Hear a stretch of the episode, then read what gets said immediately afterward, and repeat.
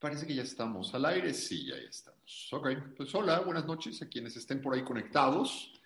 Eh, voy a tener mucho en presentaciones. Eh, francamente, creo que eh, son sospechosos habituales todas los que nos acompañan. simplemente voy a, bueno, sí, sí hay algo importante que decir de inicio. Hoy se murió el maestro Fix. creo que todos estamos muy tristes. El maestro Fix es eh, probablemente la figura jurídica más importante que ha tenido nuestro país. No sé si en los últimos 100 años o yo me aventaría a decir de la historia, el maestro Fix la sacó del estadio. Eh, y bueno, no, no, quiero decir mucho más, como es una discusión de derecho. Empecemos de una vez. Eh, ¿qué, quiero hacer? Quiero problematizar muy rápido lo que, lo que se va a discutir el día de hoy. La, polémica empezó por algo que Tito mencionó en su segmento en el radio. Eh, todos lo escuchamos, bueno, yo lo escuché en vivo en aquella ocasión, así que eh, Tito estaba comentando a propósito de eh, la despenalización del aborto en Argentina y la reacción del presidente de la República con la posibilidad de consultar esa situación. Para aclaraciones ahora tendrán tiempo.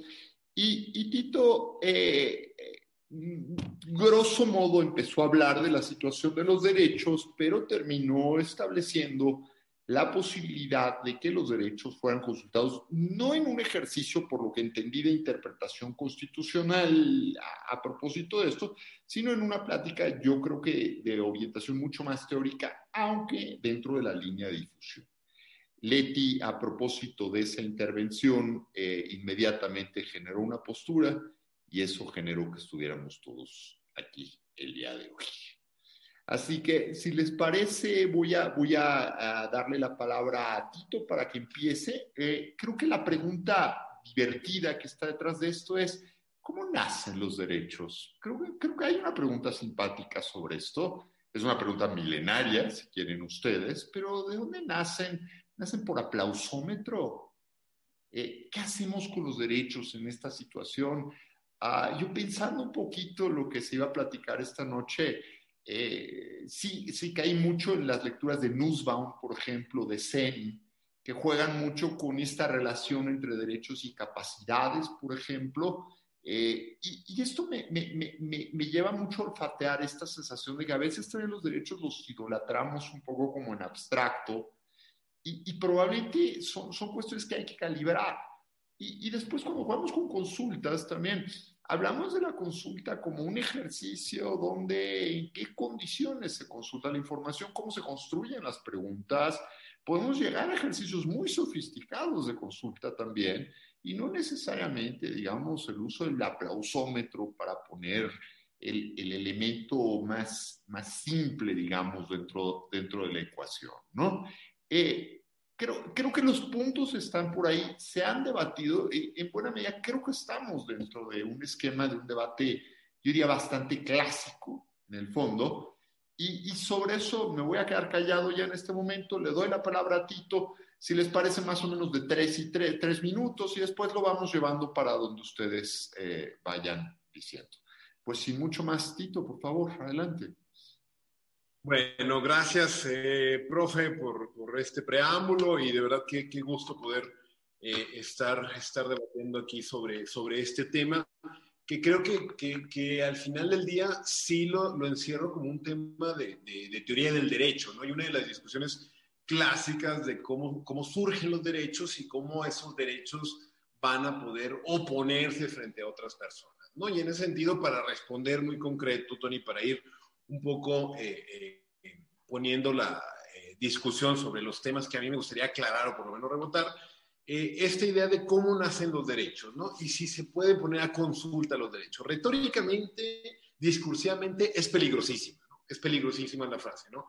Vamos a poner consulta los derechos, más y más en épocas o más en contextos eh, eh, globalizados en donde el poder de distintos medios de comunicación, poderes metaestatales, poderes salvajes, ¿no?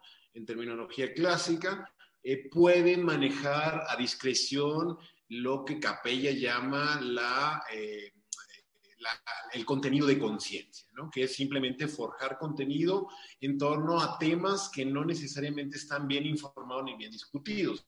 En ese sentido, consultar se torna un ejercicio peligroso, claramente, discursivamente, políticamente es un ejercicio peligroso. No porque sea peligroso, ¿sí? significa que es indebido que está prohibido taxativamente, ¿no? Y esto es algo de lo, de lo primero que quiero llamar la atención. Algo de lo que las reflexiones que hice en radio y que después estuvimos dando vueltas es que parecería que la no consulta de derechos parecería un dogma, ¿no? Como los derechos ya es algo inalienable, volvemos a Tomás, volvemos a Agustín, eh, no hay un más allá, digamos que eh, eh, los derechos no, no, e, es, es algo, y, quizá con esto, con esto podemos discutirlo, es algo, pero de esta moda de muchos human righteros, ¿no? O, o, derecho humaneros, ¿no? Que parecería que los derechos los ven como unicornio, sin ningún fundamento, sin ningún desarrollo histórico, sin ninguna racionalidad práctica en el sentido que cómo nacen los derechos, a la pregunta específica, y con estas dos ideas cierro, ¿no? Los derechos tienen un, desarrollo histórico de lucha, de conquista, por lo menos de tratar, ¿sí? de posicionar en la ley positiva ciertos eh, fenómenos sociales eh, que eh, en la mayoría de las posibles son exigencias hacia el Estado por hacer algo al respecto, ¿no? Los derechos, ¿cómo nacen? No nacen de generación espontánea, no nacen a partir del 2011 en la Constitución. Yo sé que es año celebratorio y que vamos a hacer libros y demás. Yo creo que los derechos tienen una faceta dinámica, discursiva, discutible, y en ese sentido el único peligro en no, eh, en que, en, en no consultar derechos es en entenderlos como un dogma, porque hay muchísimos derechos que, con esto, con esto termino, hay muchísimos derechos que eh, si no se llega a una discusión, ya no hablo del pueblo, ya no hablo de grandes masas, de ponernos en urna o en ejercicios plebiscitarios. No, si no se discuten en sede parlamentaria, si no se discuten teóricamente, si no se discuten en una minoría que puede subir la discusión a eh, los representantes populares, probablemente estaríamos todavía en, épocas bastante remotas en, torno a la, a la, teoría jurídica. Y con esto cerraría mi primera intervención, Tony. Muchas gracias. Yo, yo, yo, yo simplemente acotaría ahí el punto. Creo que, creo que traes muy bien esta relación muy discutida del el Estado y los derechos. No, no, no todo mundo le entra, digamos, por ahí. Pero, pero la perspectiva kantiana ahí es muy clarita. Para, para que haya derechos tiene que haber Estado.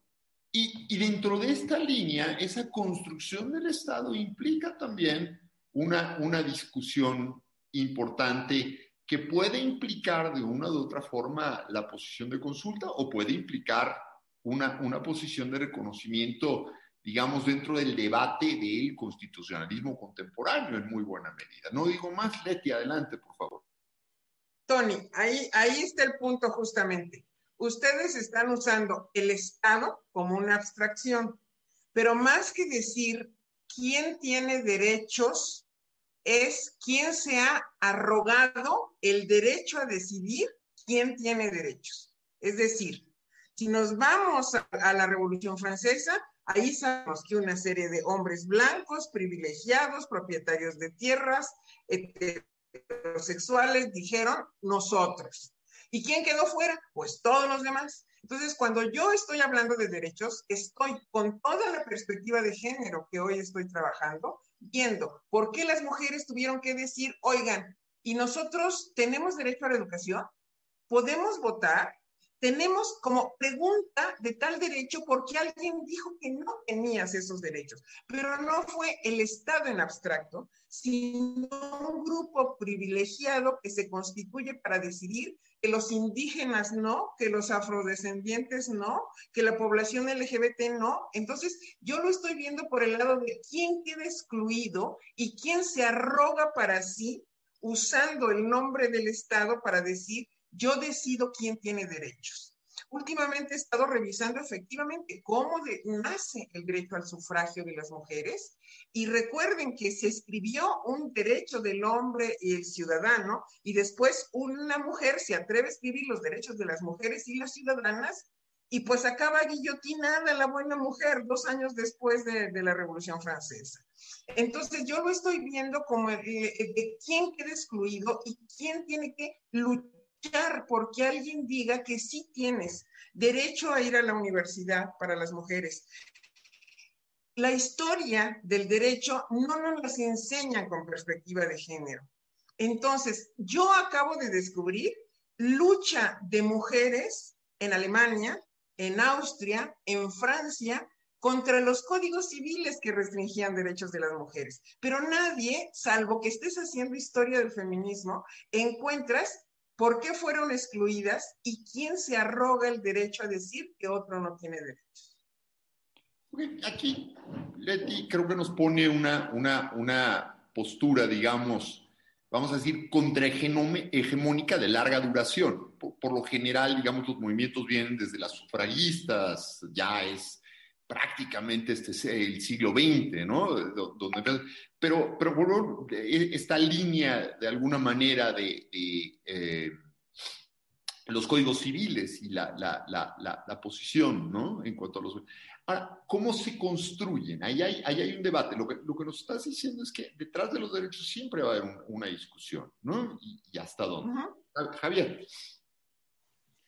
No, a ver, yo, yo, creo que lo, lo, lo, lo, que nos dice Leti es muy cierto, ¿no? O sea, si pensamos en la historia del constitucionalismo eh, moderno, habría que reconocer que claramente es una, una historia de una exclusión sistemática de muchísimos eh, grupos del proceso de toma eh, decisiones. Y es cierto que muchas veces, ¿no? Cuando nos estamos contando la, historia de las grandes revoluciones liberales, de la francesa, la norteamericana, de lo que pasó obviamente en las Américas partes, ahí se nos, se, nos olvida, ¿no? Entonces, y, yo estaría totalmente de acuerdo con ese planteamiento, estaría, también de acuerdo eh, con el planteamiento de Tito, de que los derechos, a final de cuentas, son construcciones sociales que reflejan este tipo de equilibrios, este tipo de eh, hegemonías, ¿no? Ahora, yendo un poco a la, pregunta, ¿no? Muy, provocadora que nos, que nos planteaban, ¿no? De si se pueden o no consultar eh, los derechos, pues yo creo que la, la, respuesta con muchísimas cosas es que depende, ¿no? Y quizá habría que partir de un punto indiscutible y es que hoy en las democracias constitucionales contemporáneas. Las ciudadanas, los ciudadanos, quienes tienen el derecho del sufragio, inciden directa o indirectamente y votan, ya sea en mecanismos de democracia participativa o a través de sus representantes, en una enorme cantidad de cuestiones que sí inciden en derechos eh, fundamentales, ¿no? Y, adoptar una, una, postura ah, que a veces puede ser un poco, creo que ingenua, de que los derechos eh, no se votan, creo que no nos vaya a la, que la realidad es bastante eh, más compleja, ¿no? Hay que reconocer que hay toda una discusión en la teoría de los derechos fundamentales, ¿no? Sobre si hay núcleos duros que se tienen que este, preservar a, costa de cualquier tipo de interferencias. Habrá quien este, dirá que no, pero yo sí tengo la impresión de que por lo menos en buena parte de las cortes eh, constitucionales y en la dogmática lo que vamos a encontrar son posiciones que cada vez con mayor frecuencia rechazan nociones absolutas de los derechos fundamentales, ¿no? Y creo que se reconoce hoy ya relativamente de manera pacífica en, la teoría, en que los derechos, aunque sean mandatos de, optimización o de maximización, siempre están sujetos a cierto tipo de limitantes que pueden ser tanto fácticas eh, como jurídicas. Yo creo que la pandemia es un extraordinario ejemplo de cómo el derecho a la salud, aunque quisiéramos garantizarle a todo el mundo la vacuna, allá hay restricciones fácticas de las cuales nos tenemos que hacer cargo y la otra cosa que creo que también es muy importante es hacernos cargo de que entre mayor sea la amplitud del alcance de los derechos fundamentales de cualquier tipo, mayor número de colisiones vamos a encontrar entre estos derechos y la gran pregunta es cómo los hacemos compatibles. En el caso de las consultas, yo estoy pensando mucho, obviamente, en el tema del artículo 35 constitucional y creo que el 35 constitucional nos mete en un, en un debate y en una paradoja que por desgracia la Corte todavía no nos termina de resolver. y es que por un lado el derecho a participar en consultas populares es un derecho fundamental, ¿no? O sea, está en el 35, es un derecho diferenciado del derecho del sufragio, es un derecho creo que, que tiene autónoma y que habría que irle definiendo sus contornos y sobre todo habría que interpretarla a la luz de los parámetros que la propia Constitución nos marca para interpretación de derechos fundamentales. Ahora, ¿el ejercicio de ese derecho fundamental puede entrar en colisión con otro tipo de derechos? Yo creo que por supuesto que sí. Y ese ejemplo, bueno, o, la propuesta que nos hacía el presidente de la República en la mañanera, no sé si muy pensada o poco eh, pensada, ya solo sabrá él, precisamente nos mete en esa paradoja de, bueno, ¿qué hacemos cuando se quiere someter a consulta? ¿No? Una medida que sea el fraseo que sea, ¿no? Así la secretaria de Gobernación nos diga que se está discutiendo nada más de un tipo penal. Bueno, pues es un tipo penal que claramente, ¿no? Incide en derechos fundamentales. Y ahí de nueva cuenta creo que lo que nos hace falta es una buena teoría de cómo interpretar los alcances del 35 a la luz de otro tipo de posibles eh, coaliciones. Yo pensaría que ahí depende mucho de cómo planteemos eh, la pregunta. Sería, por ejemplo, una consulta popular que busca preguntar si se tiene que criminalizar o no criminalizar así en abstracto, ¿no? Podría implicar, implicaría en, en los hechos la posibilidad de que si se vota, de que sí hay que criminalizar a las mujeres, pues eso implicaría un retroceso en aquellos estados o entidades federativas que ya despenalizaron. Por ejemplo, creo que sería un retroceso y en esa medida creo que la respuesta sería eh, no. Ahora, si son consultas populares que lo que buscan es mejorar el status quo, ¿no? Y llevarnos o a una mejor realización de esos derechos eh, fundamentales o en un ejercicio de ponderación si nos dan mayores eh, beneficios que costos, creo que entonces la cosa podría este, cambiar, pero sí creo que el planteamiento así en abstracto no nos va a llegar a ningún lado. Creo que hay que discutir muy específicamente qué es lo que querríamos consultar respecto del aborto, porque de nueva cuenta el tipo de preguntas y de cosas que se podrá consultar es muy, muy, muy amplio. Pero yo lo que enfatizaría es, pensemos que el derecho a participar en consultas populares es también un derecho fundamental y hay que hacernos cargo de las implicaciones jurídicas que eso también tiene. Pero no sea mañoso, profesor, eso de consultar nada más lo que nos gusta, nada más lo bonito, o, podemos abrir... Constitucionalmente permitido, nada más. Es un derecho fundamental, no, no, no, no lo limitemos tanto, o sí debemos limitarlo. No sé, ese es, creo que es parte de esa, de esa discusión, ¿no? Es un derecho fundamental el derecho a la consulta popular. Yo, yo podría incluso hacer esa, esa, esa pregunta tan abierta dentro de, Dentro del modelo constitucional, yo no estoy seguro que, necesariamente aparezca como un sine qua non. Digamos, si, si quieren, la, referencia al núcleo duro que hacía Leti. Pero bueno, es para seguir enredando el tema. Venga, Paula. Bueno, yo como me tocó hacer la última, voy a retomar un poco eh, lo de todos, ¿no? Yo creo que podemos partir más allá de la teoría, que no nos encontramos los derechos abajo de una piedra, ¿no? O sea, sí son una cosa, no es el fuego. Creo que sí son una construcción que podemos hablar de distintas, eh, de miles de teorías de, de dónde se crean, cómo se crean, cuál es su génesis, pero de lo que sí estamos de acuerdo es que no un día llegamos a un río y ahí está, ¿no? Entonces, en, ese, en ese mismo eh, mecanismo, yo pensaría un poco, ahorita que Leti hablaba de todas estas luchas que no están reconocidas en los textos jurídicos, pues yo también pensaría en que dentro de los muchos dogmas de los que hablamos cuando decimos que los derechos no se consultan, creo que ahí sí somos muy hijos de una generación jurídica, ¿no? O sea, sí nos quedó muy adentro la esfera de lo indecidible y que estas cosas no van para atrás y en eso sí, eh, como que hemos construido un tótem acerca de, esta, de estas nociones. Y también no nos hemos puesto a preguntar, este, ¿por qué no nos preguntamos, por ejemplo, por qué los derechos se votan o no se votan? ¿no? O sea, hoy estaba investigando como qué derechos se habían atrasado porque en una democracia representativa no, o sea, no se habían garantizado porque no se habían alcanzado las mayorías, ¿no? En Estados Unidos creo que eh, darle reconocimiento igualitario a las personas de color se tardó tres o cuatro votos, o sea, tres o cuatro sesiones de votos, ¿no? este, darle seguridad social, todavía no pasa, ¿no? O sea, un derecho, el reconocimiento de una salud universal para todos en Estados Unidos sigue detenido en el Congreso. Las, o sea, para un tema muchísimo más puntual, ahorita eh, los apoyos para seguir garantizando los derechos, todos los derechos sociales de la gente en la pandemia, pues siguen ahí, ahí detenidos, ¿no? En México no vemos, o sea, lo vemos como un, como un retroceso, como un problema, etcétera, que en las legislaturas eh, locales le den palo al derecho de las mujeres a la, despenalización del aborto tiro por viaje, ¿no? Porque por cada una que pasa no pasan tres. Entonces también eh, decimos, sí, los derechos no se consultan, pero nunca nos ponemos a pensar en, bueno, y antes de que existiera todo este entramado institucional, ¿por qué nadie pensó si los derechos se votan o no se votan, no? Si ahí están y están muy reconocidos y no sé qué, ¿por qué vemos con mucha tranquilidad que los derechos que haya un grupo de personas, eh, ahorita ya son un poco más paritarias las, las legislaturas, ¿no? Pero pues también hay eh, legislaturas donde el hombre blanco heterosexual, poderoso, que además es el que tiene acceso a estar en un curul, es el que me sigue definiendo, ¿no? Si tengo yo como mujer derecho a hacer eh, ciertas cosas, ¿no?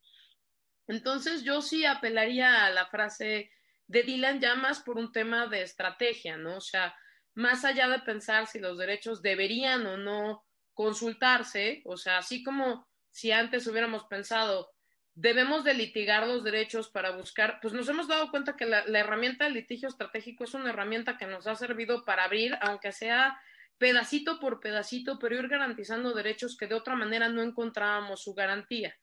Entonces yo lo pensaría más bien en un tema ni su reconocimiento yo lo pensaría más bien como en un tema de, Dylan, ¿no? If times are changing, si no podemos empezar a pensar en la consulta, eh, una consulta como una herramienta más que en algunos casos en específico, pues sí nos sirva para, no solo para abrir el debate, no solo para lograr cosas, o sea, lo que pasó en Irlanda, por ejemplo, de go home to vote, ¿no? O sea, en un país ultracatólico donde hubiera sido impensable que de otra manera se legalizara el derecho a decidir, sí, efectivamente, como miles de cambios alrededor, pues un cambio eh, educativo, apertura, Unión Europea, etcétera, que igual y aquí no se dan esas condiciones, ese contexto, pero si esa es una herramienta, o sea, la, la pregunta que yo dejaría si esta es una herramienta que nos va a permitir abrir puertas que hasta ahorita tenemos cerradas, porque las hemos tenido cerradas siempre, y porque esto, este, esta no es una cosa, o sea, por lo menos en el derecho a la, despenalización del aborto, no es una cosa que se nos ocurrió ayer, ¿no? O sea, es una cosa que ha estado ya atorada durante mucho tiempo, junto con muchas otras cosas que se quedan ahí atoradas porque pues no hay voluntad política, porque no hay interés, porque si esta no se puede volver una herramienta que en ciertos contextos sí tomando en cuenta todos los asegúnes constitucionales, sí tomando en cuenta que pues, es un derecho, yo no sé si fundamental, pero por lo menos te puedo decir que esté en la Constitución en el 35. Entonces, este, si tomamos en consideración eso, pues yo más bien diría, pensemos eh, no tanto en derechos, sino en mecanismos de garantía de derechos. A ver, yo, yo lo que estoy sintiendo eh, al escucharlos es, por un lado, efectivamente, eh, leo una posición muy contrahegemónica, digamos, de construcción de derechos, de derechos que no están y que requieren estar. Está, está, está muy bien. Por, otro lado, veo una discusión de cómo se construyen los derechos y los problemas que pueden tener esto. Y, y, se habla bien, se habla del litigio estratégico, se habla de lo que deciden los tribunales constitucionales. Nada más que yo, yo noto un problema creo, creo que a veces las discusiones de derechos son demasiado en abstracto, a pesar de todo. Es decir, tú, no discutes derecho en un tribunal de vengo por la libertad de, de expresión a todo lo que da. Llevas un caso. ¿sí? Y, y, y, los casos tienen, vamos a decirlo desde el punto de vista del litigio de interés público, los casos también tienen sus miserias, tienen sus limitaciones, tienen sus dificultades. Incluso el abogado de interés público, cuando toma el caso, está mucho más comprometido con el cliente que con el propio interés público que pretende defender. Ahí hay una maniobra complicada. Pero esa maniobra complicada, lo que nos da precisamente es esa razón de ser de, la construcción de los derechos, que, estamos hablando de una cosa muy resbalosa. Pueden ser derechos que nos gustan, pueden ser derechos que no nos gustan, pero entran dentro de esta, de esta discusión. ¿no? Es simplemente para centrar el punto. ¿Cómo, cómo, la ven? Mira, Tony, ahorita puse, puse ejemplos de mujeres, puse ejemplos de eh, personas indígenas, pero vamos por el caso que tú planteabas de personas con discapacidad. Las personas con discapacidad tuvieron capitis.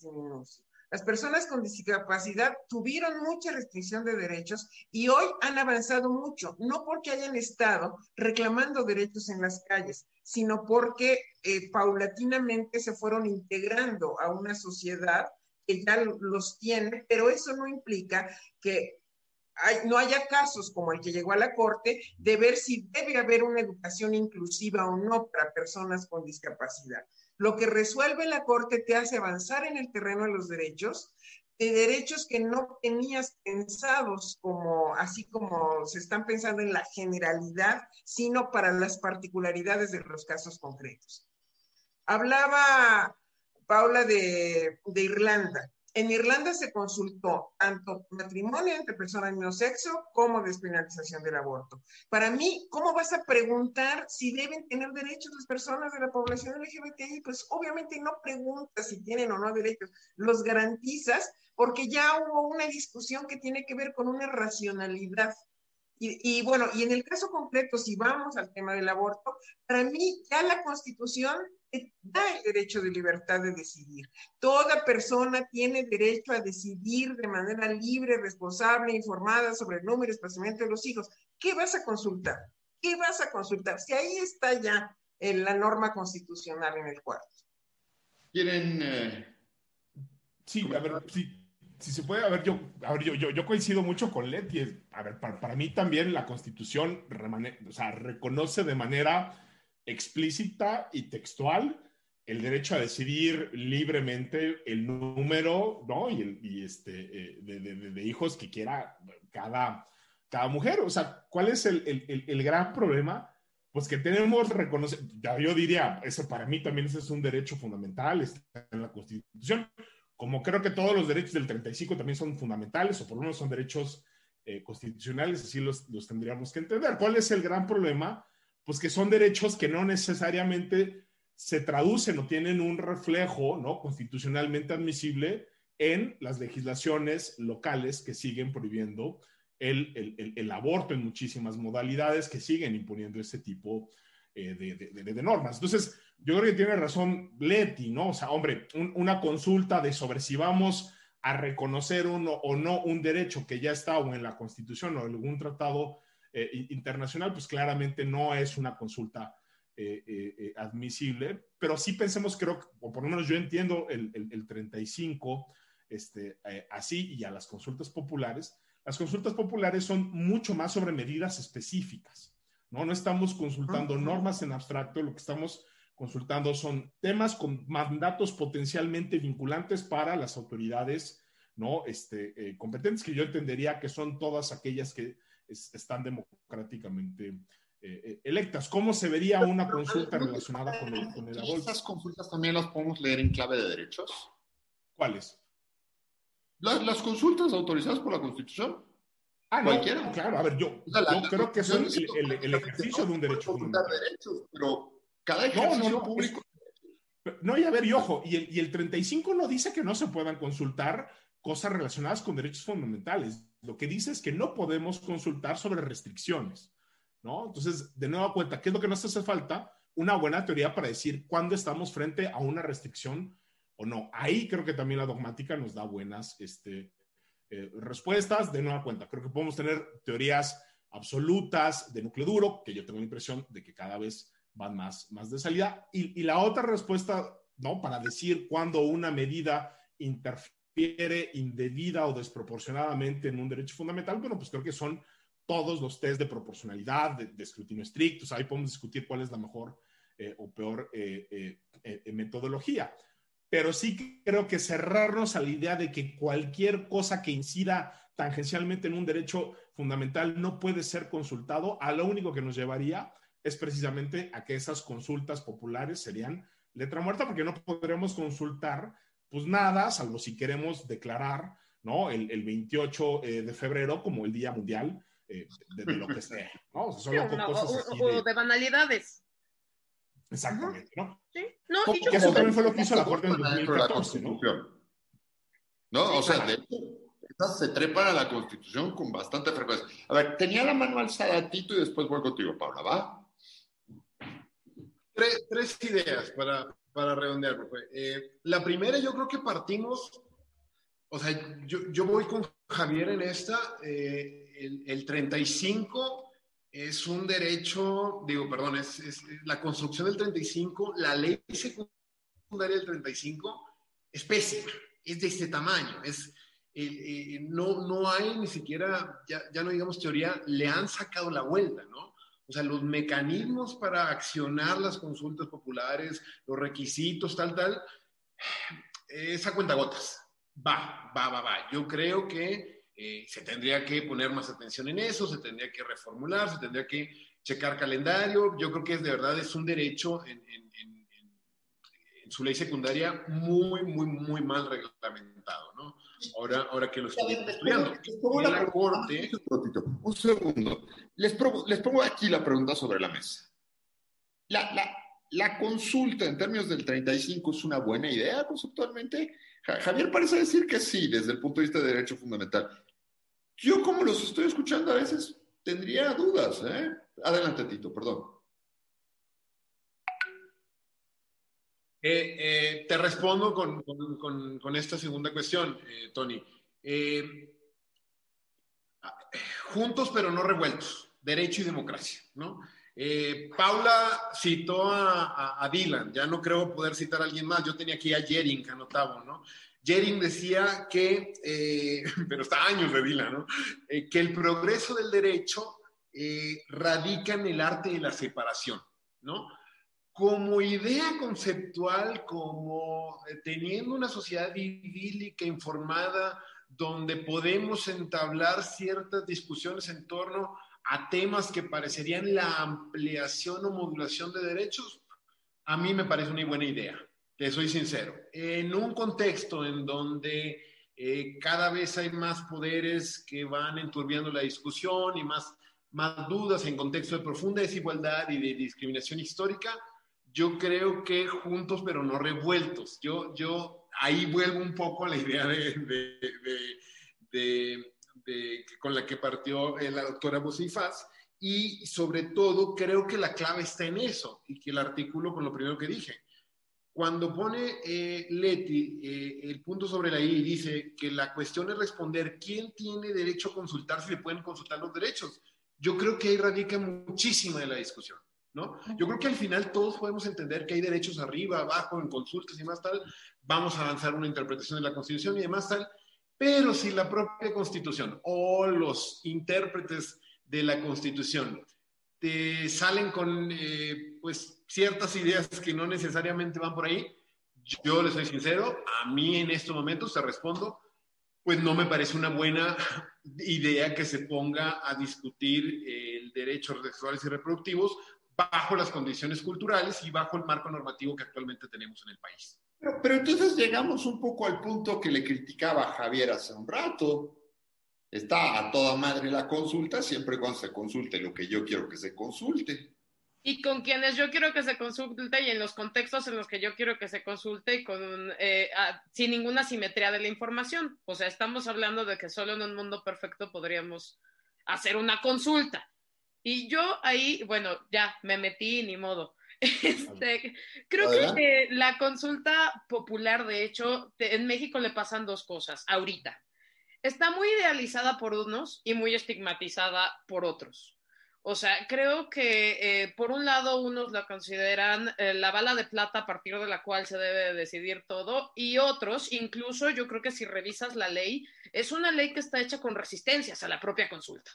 O sea, la cantidad de candados, requisitos, vueltas que tiene esa consulta es una consulta que está pensada para que sean muy pocos los que logren llevar una pregunta, para que sean muy pocas las consultas que se realicen e incluso para que sean eh, consultas, como decíamos, en las que con alguien con, ganas de interpretar el yo quiero que pasen las menos, pues también terminas, eh, lo único que termina pasando es una bobada, ¿no?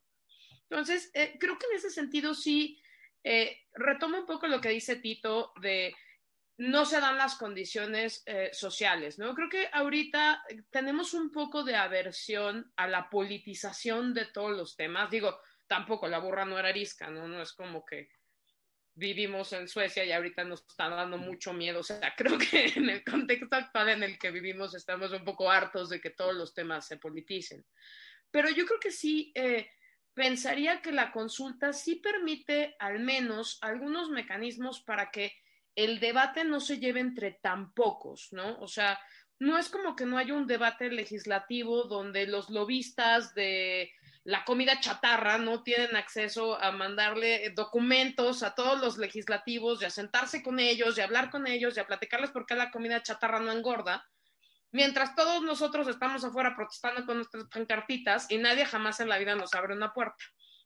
Entonces, creo que también eh, dentro de las virtudes que podríamos considerar de la consulta es pues la, la posibilidad de tener condiciones un poco más parejas en la socialización de la información, que efectivamente van a terminar politizadas no solo por los actores políticos de siempre, sino por todo el mundo.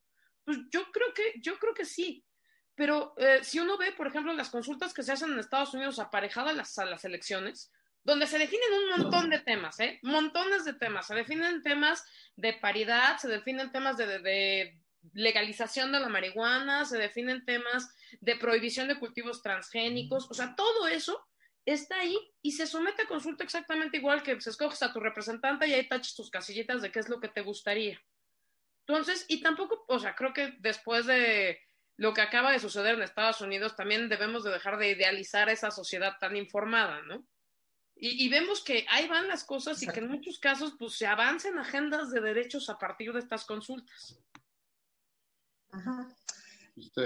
Ah. Bueno, parte de, parte de lo que a mí me hace crisis respecto del derecho a decidir es que para mí el derecho a decidir es una cuestión tan íntima de la mujer en una decisión de continúo o no el embarazo, si quiero o no ser madre, y si queda excluida la iglesia, si queda excluida la familia, si queda excluida la vecina, la comadre, todo el mundo, porque es una decisión individual, someter a consulta ese derecho de la mujer, eso es lo que a mí me hace muchísima crisis, porque sí creo, y lo platicábamos con Tito, ¿Qué casos le preguntas a las comunidades indígenas, solo a ellos respecto de ciertos derechos?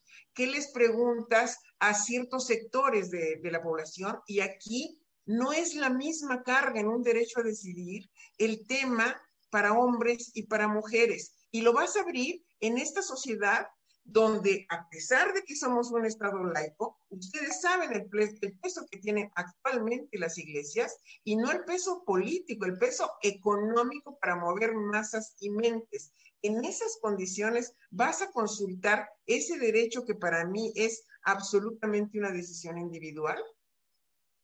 Pero, a ver, vamos a jugar con esta idea. Desde Tucídides nos vienen advirtiendo que la democracia directa puede traer broncas. Y la ¿no? igual. O sea, ese es un debate clásico, ¿no? Ahora, a pesar de eso, seguimos insistiendo, ¿no? Entonces, bien, venga, vamos para adelante con eso. ¿En qué condiciones? Pues, dice, dice Leti, está bien, esto, si se consulta, pues que se consulte solo a las mujeres.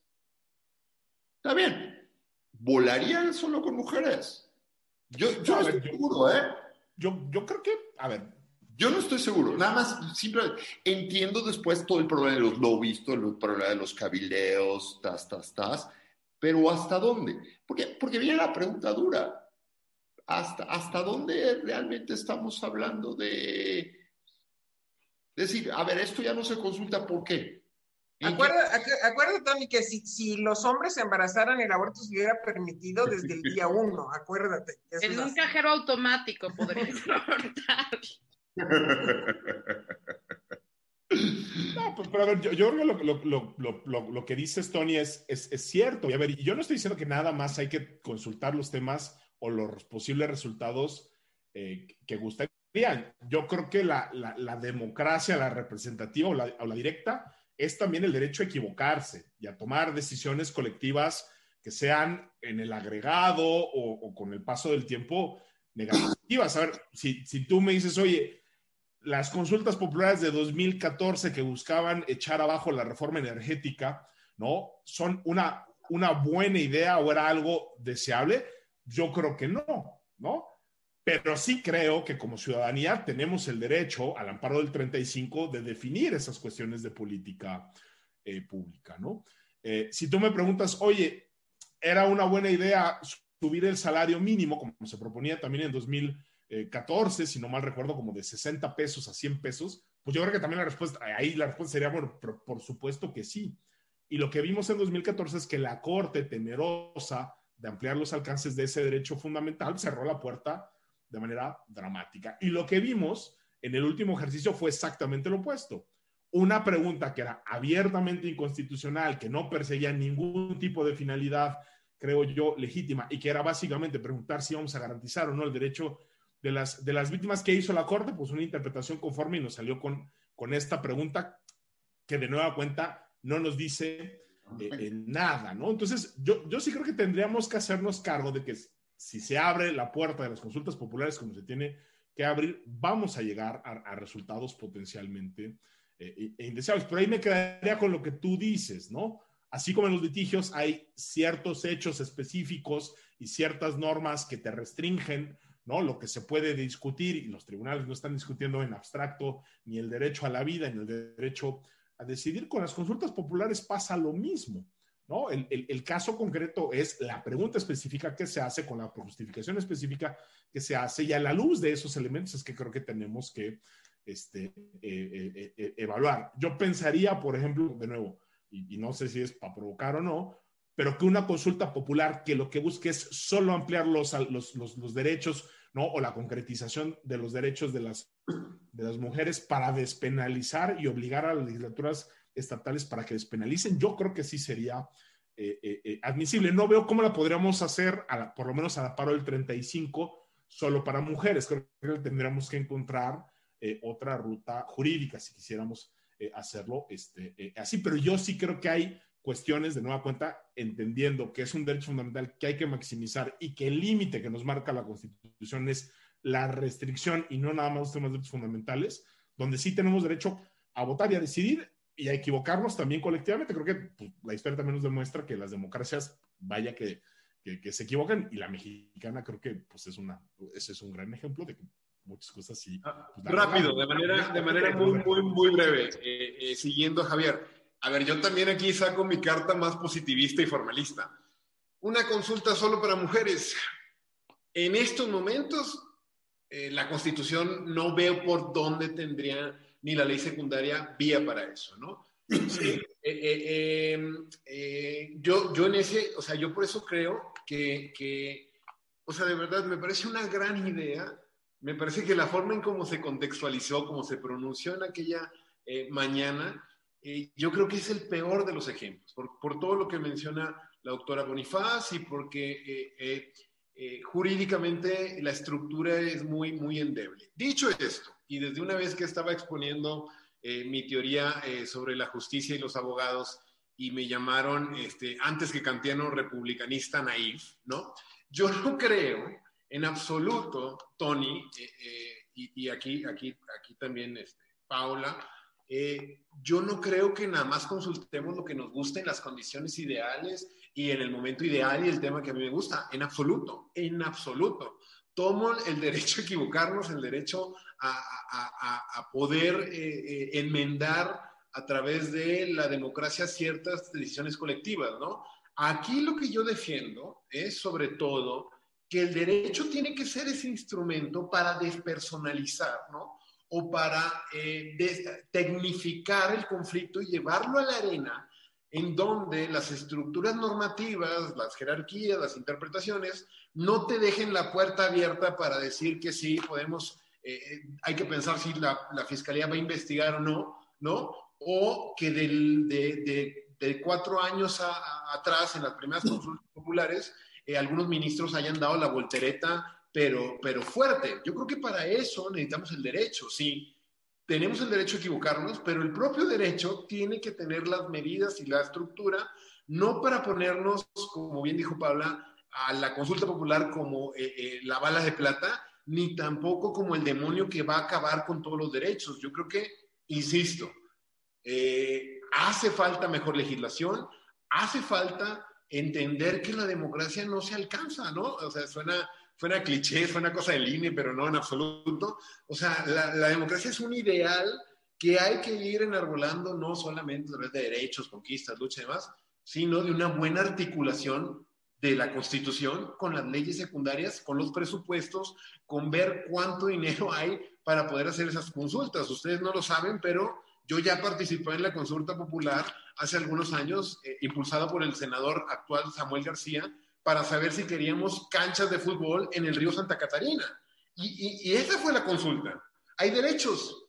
Híjole, eh, sí, algunos, ¿no? Sí, sí, sí, sí los hay, ¿no? Es un tema polémico, no, es una, fue nada más mediático, muy en su línea. Sí, eh, fue un ejercicio que se juntaron las firmas, tuvo la posibilidad y demás tal. Obviamente no incidió en absoluto porque no había ni siquiera la obligatoriedad de que esa consulta popular pudiera obligarlo a través del Tribunal eh, Superior de Justicia del Estado. Entonces, yo creo que hay que dejar de hacernos un poco, eh, pues, pues sí, o sea, como que entender como el derecho como un, un, un muñeco eh, como un asustabobos o como, eh, o como el coco, yo creo que no va ni una cosa con otro. Si no lo tomamos en serio, hace falta muchísima estructura para que esto se pueda eh, realizar, ¿no? Pero en eso, en eso yo, yo, yo, yo ya no quiero que me digan republicanismo naif a mis teorías. Lo que se trata es de, vamos a imaginar y vamos a construir y vamos a evolucionar paso atrás, paso adelante, y no nos va a tocar a nosotros, Nino, ¿no? La, la catedral, el derecho, vemos los cimientos, vemos en algunos años la fachada, la Sagrada Familia probablemente nunca la veremos. Sobre eso es el derecho. Y va a haber retrocesos de años, va a haber eh, avances de otros tantos. Y sí, y, sí, lamentablemente, eh, históricamente, y con esto cierro con lo que, con lo que inició, con lo que inició Betty, en concreto, el derecho a decidir, derechos sexuales y reproductivos, se me hace un tema que va a estar bien, bien, bien difícil en que eh, cómo están las actuales condiciones jurídicas, podamos encontrarle un, un, camino eh, que sea eh, favorable a las mujeres, la, verdad. A la guerrilla, hijos. A ver, ah, déjame plantear una pregunta que está llegando por el chat. Eh, me, me llamó la atención. La hace Alejandra Ortiz. Así como la Segunda Guerra Mundial marcó los límites del positivismo legal a través del derecho natural, ¿Existe tal evento para el derecho a equivocarse que se incluya en la democracia? De no ser así, ¿cuáles son los límites si es que hay el derecho a equivocarse? Jugando un poco con estos errores, digamos, que pueden ocurrir con, la democracia. Pero creo que el símil es interesante dentro de esta perspectiva. ¿Cómo, la ven? Eh, yo, Tony, no, no me iría por allí, pero sí diría que lo que pasó después de la Primera Guerra Mundial y lo que pasó después de la Segunda Guerra Mundial fue la constitución de la Sociedad de Naciones y después de Naciones Unidas para decir que habían derechos de derechos humanos. ¿Por qué? Porque en el proyecto venían de nuevo derechos del hombre y de nuevo muchas exclusiones. Y hoy tenemos un paraguas internacional que sirve de mucho para que no siga la lucha Estado por Estado, me refiero a naciones, a, que cada país vaya consiguiendo el derecho a la salud, el derecho a la educación, el derecho a la vivienda, sino que hay, estos, estos paraguas gigantescos que se trazan desde los tratados internacionales. Pues yo nada más diría, no estoy contestando la pregunta, estoy un poco yéndome sesgado, pero, pero justo para aclarar que lo que dejaron las dos guerras, sí dejaron muchos derechos y dejaron particularmente muchos derechos, no solo para las mujeres, sino derechos diferenciados para ciertos grupos que estaban o en minoría o en condición de vulnerabilidad. los avances para las mujeres yo creo que son innegables con las dos guerras. Ahí hay, hay verdaderas revoluciones silenciosas para, para expresarlas, digamos, en términos contrahegemónicos en ese sentido. Pero, pero, por ejemplo, Eleanor Roosevelt es, es, silenciosa también en el tema. Pero fíjate que no es Eleanor Roosevelt la del mérito. El mérito, hay un libro sobre la historia de sus derechos, son cuatro mujeres latinoamericanas las del mérito y la medalla se la da Eleanor Roosevelt. La brasileña de apellido Lust. una dominicana y una mexicana, Amalia Castillo Ledón.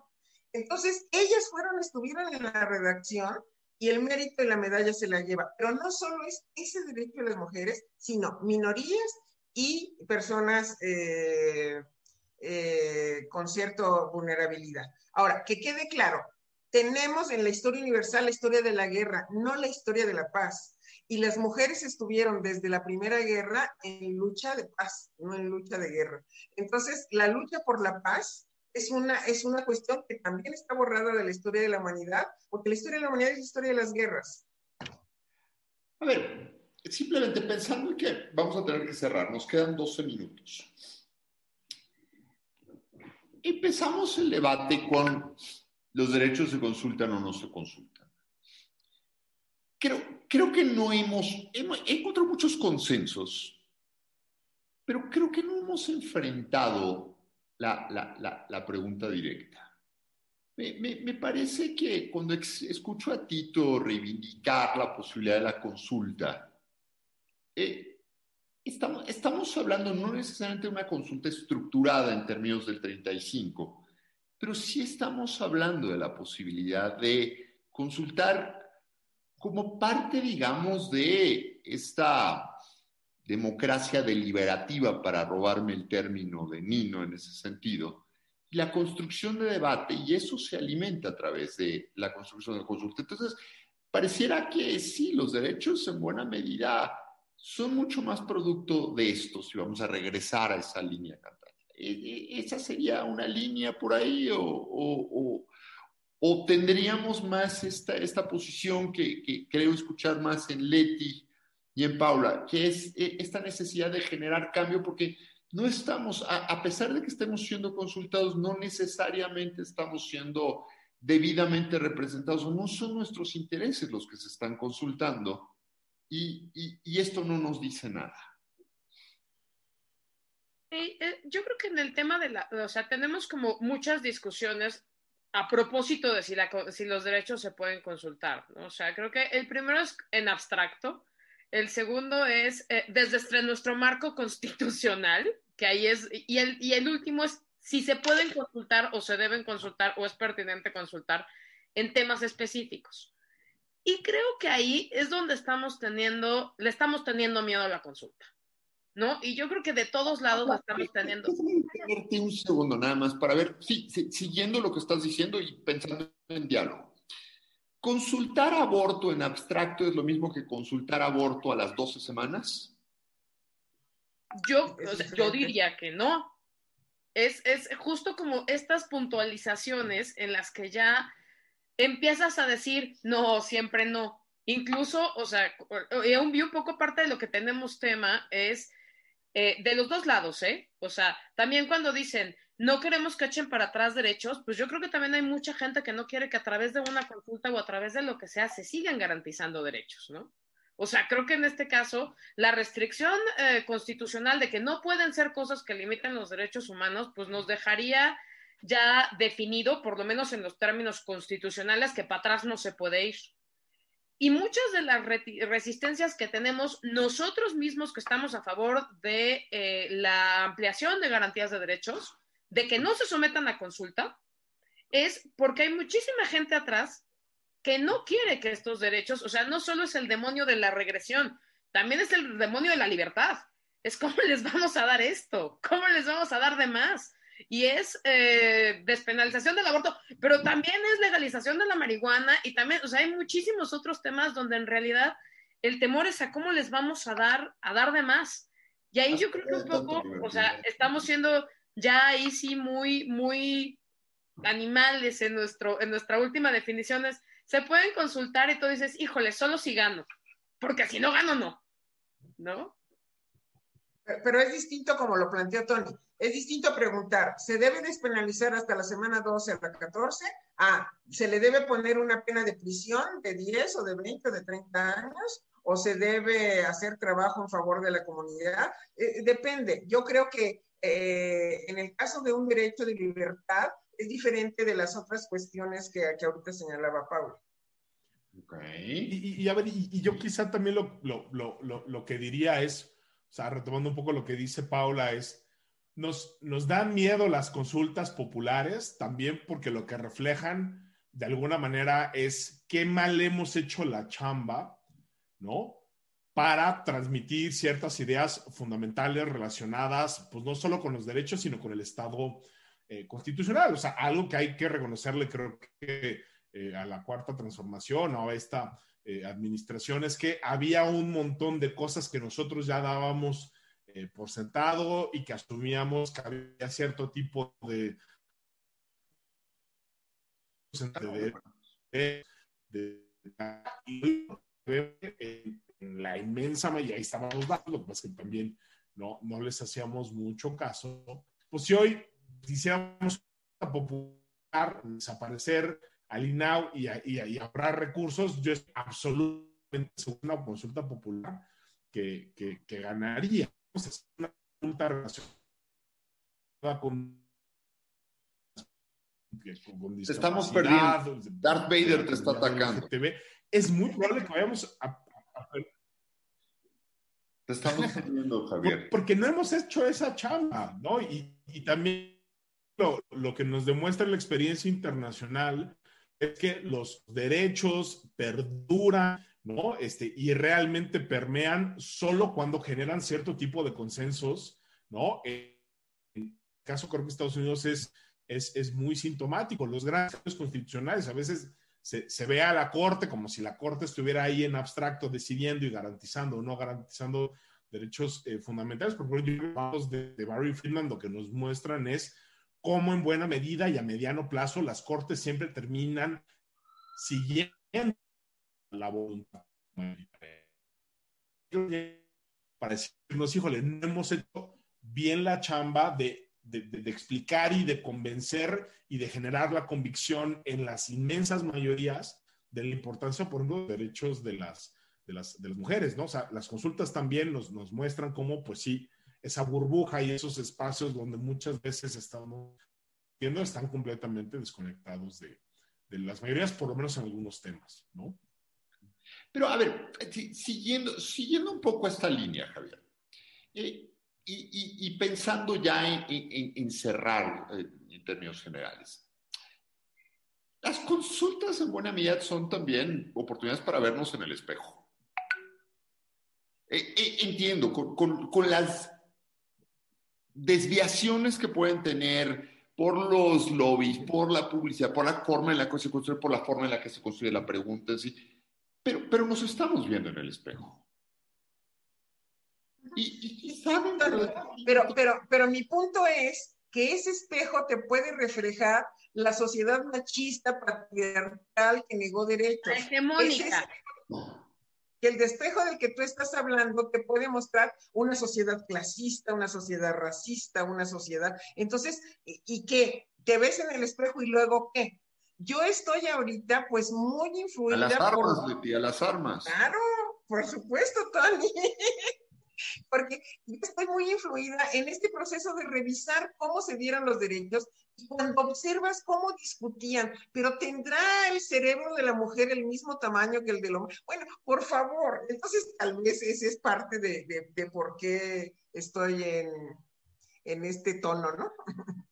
Para concluir, quizá, quizá eh, muy, muy en, en, línea con ese espejo que propone Tony, ese espejo que, puede ser este, el ejemplo que utilizo de, Narciso, ¿no? Que Narciso se ve en el lago de agua y queda petrificado, pero porque se horroriza a sí mismo, ¿no? Eh, ese espejo hegemónico, por lo menos tal, yo creo que esos filtros de Instagram que le podemos poner al espejo tienen que ser los mecanismos procesales constitucionales, leyes secundarias, para que no nos quedemos aterrorizados como Narciso, ni creamos que somos la constitución este, más bella del país y, se cambie por acto de magia. Entonces, yo le apuesto al derecho, o sea, de verdad, o sea, creo que es una reflexión que, también ayer compartía con unos amigos eh, unas amigas, y les decía, a ver, yo algo que me ha enseñado este contexto, este, este momento coyuntural político, ideológico, global, es apreciar el derecho, hacer una apología para lo que sirve el derecho y que no puede ser todo política, retórica. que, que, sí es un concepto conservador hablar de certidumbre, hablar de seguridad jurídica, hablar de discrecionalidad.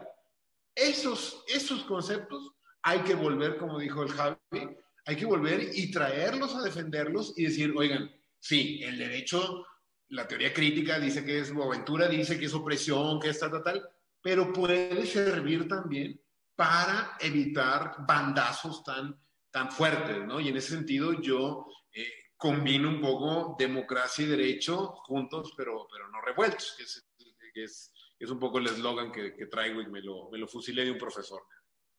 Mire, compañero, con todo respeto lo noto un poco hegemónico. ¿eh? y desde, desde, la perspectiva del litigio, yo, yo, lo que les diría es, yo, yo coincido en muy buena medida con Tito, con, esa línea. Es decir, el, cambio es paulatino, el cambio es despacito. El, el, cambio no es a diablazos. Por lo menos, si quieres el cambio a diablazos, no es en una perspectiva litigiosa donde lo vas, a, lo vas a conseguir. Es un cambio dentro de las reglas del juego. Pero, pero esto es compatible con cambios a golpe contrahegemónico y no diría necesariamente Guavento, ahí ya nos estamos viendo muy, muy lejos, pero, pero otro tipo de movimientos ahí. Pa Paula, ¿qué, qué, qué piensas tú? Y después Letes. No, yo eh, retomo lo que dice Tito, estoy de acuerdo y diría, reivindiquemos el derecho, pero ahí sí eh, lo, lo, lo, junto con lo que dijo Javier, y, pero también démonos a la tarea de ver al derecho también sin el encanto con el que nosotros los abogados lo vemos, ¿no? O sea, creo que ahí sí, este, démonos también a la tarea de preguntarnos antes de reivindicar al derecho por qué el derecho está tan mal visto, tan mal parado y por qué este, la gente no tiene esta, este, este cariño al derecho que le tenemos los abogados, ¿no? Y que a nosotros nos parece muy inexplicable. Entonces, creo que la primer chamba antes de, reivindicar al derecho como una fuerza de transformación, este, uno, pongámonos a, a analizar, ahí sí, eh, como dice la doctora Bonifaz, ¿no? Pues en qué clave estaban, eh, en qué clave están escrita y por quién y no sé qué, esos derechos, y a partir de ahí, pues vamos a reivindicar o, o, o a decir, híjole, esto igual y no, por la vía también del derecho, ¿no? Pero creo que ahí sí hay una chambota que tenemos que hacer, que es una chambota en la que la, un, el te, en las consultas populares, por lo menos en, el, en la línea que están tomando ahorita, nos pueden terminar rebasando. Entonces, no solo es una tarea importante, también es una tarea urgente. Nada más te, iba a decir, este, Tony, de, los tiempos derechos de las mujeres han esperado 100 años, 50 años o 100, bueno, 100 años ya dije. Entonces, por, aquí iba yo, a que ya no la generación ni de Paula, ni de Tito, ni, ni de Javier, las generaciones que siguen ya no tienen la misma idea del tiempo. Y cuando te dicen ni una más, es ni una más ahorita. Feminicidios ya basta hoy. No es que a ver cuándo podemos garantizar que algún día. El tiempo también tiene otra lectura en las generaciones jóvenes de hoy. Es, es un gran punto, pero, pero precisamente creo que a las generaciones jóvenes le, le, les toca encontrar los, los vehículos de cambio. La, la, la, la, idea de la consulta probablemente está sobre romantizada, si me permiten la expresión, pero creo que no es necesariamente desechable como premisa inicial, pero tampoco es utilizable para todos los casos, un poco en el sentido que dice Paula, ¿no? Eh, pero, pero son el catálogo de herramientas, ¿no? Es como el catálogo de herramientas de lucha, ¿no? Y, y ahí yo diría, pues a los jóvenes les pedimos creatividad. Qué bueno que ya no entramos en esa población, chicos no, pero, creo que es, pero creo que es muy cierto, ¿no? O sea, creo que cuando, cuando eh, Paula, cuando Tito, cuando yo fuimos estudiantes, eh, el movimiento feminista no era ni, por lo menos en, en, en, ese sector estudiantil, ni el 5% de lo que hoy estamos viendo, ¿no? Y yo creo que precisamente el, o sea, el, el movimiento feminista lo que nos está demostrando es cómo el cambio no va a venir de los tribunales y no va a venir del, del, del, del derecho, va a venir de las calles y de nueva cuenta de ese, de ese cambio de concepción. O sea, hoy todavía, ¿no? O sea, seguimos viendo, ¿no? Cómo personas de nuestra generación o de las, de las anteriores siguen tropezando dramáticamente porque hay cosas que hace 10 años, no me voy más atrás, eran aceptables y hoy ya, ya, ya no lo son. Creo que ellas son el ejemplo, ¿no? Que de nueva cuenta, si no vamos cambiando las convicciones y las creencias en la sociedad, también nos vamos a quedar atrás, ¿no? En, en, en el,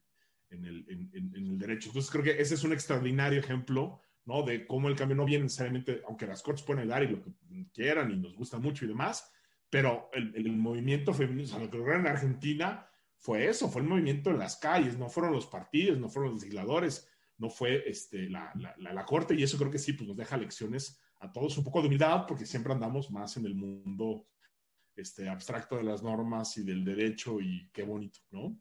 De la ponderación. De Rosenberg, ¿no? De, sobre Brown v. Board, ¿no? Eh, a, a, veces estamos pidiendo a los tribunales cosas para los que no están hechos necesariamente y romantizamos algunas vías de, de, de, de lucha que no necesariamente son las adecuadas, ¿no? Sí, para, para lo que sí estaba hecho este tribunal era para para desechar la consulta popular. Eso sí, no se lo, no se lo perdonamos. Ahí, ahí, ahí, ahí, sí hay, consenso. Sí, sí. Se dejaron llevar. Bueno, eh, si les parece, dejo una rondita de dos segundos de cierre. Aprovecho para saludar a todos los que están chateando. Estoy leyendo los chats, pero me cuesta mucho trabajo y siguiéndolos son muchísimos. Hay gente muy querida en, los chats, a quienes mando muchos saludos. A ustedes también les han tocado varios saludos. Estoy aquí de metiche. Eh, muchas gracias. Y cierro básicamente en el orden en que empezamos, Tito, en un minuto. ¿Qué, qué rápido, muy rápido, Tony. Yo, yo creo que, que eh, la idea del dogma solo ha perdurado en la religión. La idea del latín, seguir hablando latín, eh, hasta se desechó de la religión. Vamos a quitarnos ciertos estigmas y ciertos cotos vedados. Yo creo que Garzón Valdés de hace rato ya, ya lo rebasamos y, por, varios, por varios frentes. ¿Se pueden consultar derechos? Yo digo que sí. A lo loco, en el plano este, discursivo, político, no no me gusta decir depende porque es muy abogado, ¿no? ¿Eh? Eh, y claramente este, Javier es muchísimo más brillante y abogado que yo, él sí lo dirá. Yo creo que sí se pueden consultar derechos, habría que reivindicar el rol del derecho en esta consulta de derechos. Oiga, Leti. El maestro Emilio Rabasa, en lugar de decir depende, decía tiene sus asegúnes. Y a mí me gusta mucho eso que tiene sus asegúnes. Entonces, yo no estoy por la defensa del dogma, de ningún dogma, y menos que decir así, no se consultan, no. Pero concretamente el derecho a decidir es una, es una decisión íntima y personalísima de la mujer y nadie tiene que llegar a decir eh, de fuera la iglesia, la iglesia dice misa, la iglesia dice que es un pecado, pero ¿qué, ¿qué, es lo que le toca decidir a la mujer? Debe ser una decisión personalísima garantizada por la Constitución. Y bueno, insisto, los derechos nacen mucho más en la calle, pero casi siempre tienen una traducción de fuerza política y esa fuerza política puede estar en las representaciones de las cámaras y excepcionalmente y en, de verdad, en solo en ciertas ocasiones podría hacerse una consulta. Yo, sí, pues me voy a sostener en el, en, el depende. Creo que aquí hemos puesto muy buenos ejemplos. No, no es lo mismo, ¿no? Consultar, ¿no? Si queremos o no que no se penalice a las mujeres, por ejemplo, Que este, han sufrido una este, violación o cuando la salud de las mujeres esté en, riesgo, que tratar, ¿no? Imagínense ustedes de criminalizar el aborto en todas las circunstancias, ¿no? Entonces, eh, sí, creo, de nueva cuenta, ¿no? Que, que, que, aquí lo que creo que nos ha fallado es eh, eh, un poco la corte, ¿no? Porque sabemos que como un instrumento político las consultas siempre se van a utilizar, ¿no? espantarnos este, ahí, pero lo que sí nos hace falta, de, de nueva cuenta, creo que es tomar en serio la naturaleza del derecho a las eh, consultas, verlos como un derecho fundamental que conocimos en, en, la Constitución y no caer ni en lo que pasó en 2014, que la Corte dijo que no a todo y nos canceló a todos la posibilidad de decidir sobre cualquier cosa, ni tampoco pues en el circo que vimos en la última eh, determinación, ¿no? donde la Corte nos dejó con una consulta completamente absurda. El caso del derecho a decir sobre las mujeres, creo que hay, ¿no? hay ciertas particularidades, como decía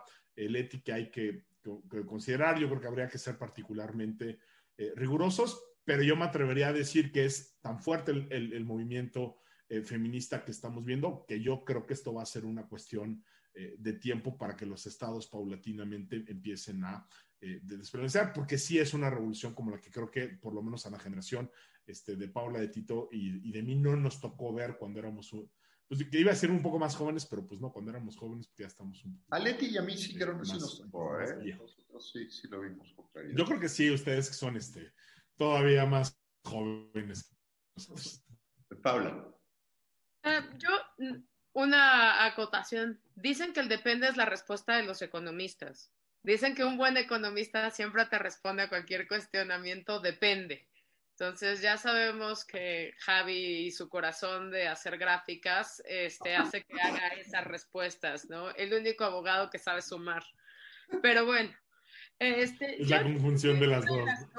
Eh, que tenemos que hacer, eh, que me parecen fundamentales para seguir pensando si los derechos se consultan o no se consultan, es reconciliar a las consultas eh, actualmente con el propio derecho. O sea, creo que las consultas también se han vuelto como un mecanismo para darle la vuelta a un montón de cosas.